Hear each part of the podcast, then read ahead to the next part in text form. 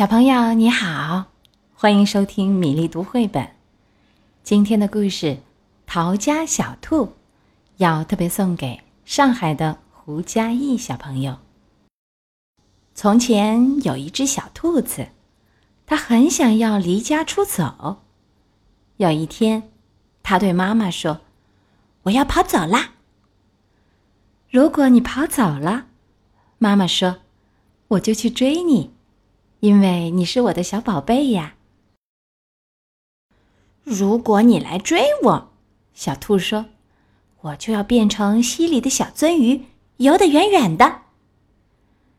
如果你变成溪里的小鳟鱼，妈妈说，我就变成捕鱼的人去抓你。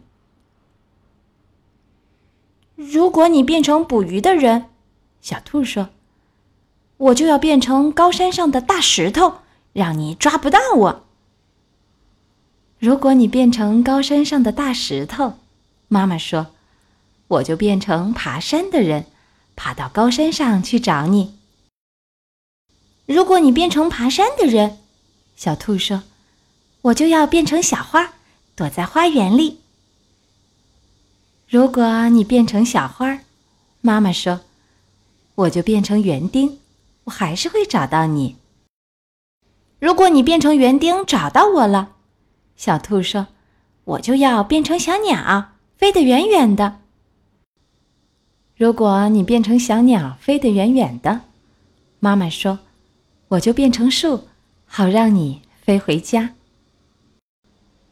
如果你变成树，小兔说：“我就要变成小帆船，飘得远远的。”如果你变成小帆船，妈妈说：“我就变成风，把你吹到我要你去的地方。”如果你变成风把我吹走，小兔说：“我就要变成马戏团里的空中飞人，飞得高高的。”如果你变成空中飞人，妈妈说：“我就变成走钢索的人，走到半空中，好遇到你。”如果你变成走钢索的人，走在半空中，小兔说：“我就要变成小男孩跑回家。”如果你变成小男孩跑回家，妈妈说：“我正好就是你妈妈，我会张开手臂，好好的抱住你。”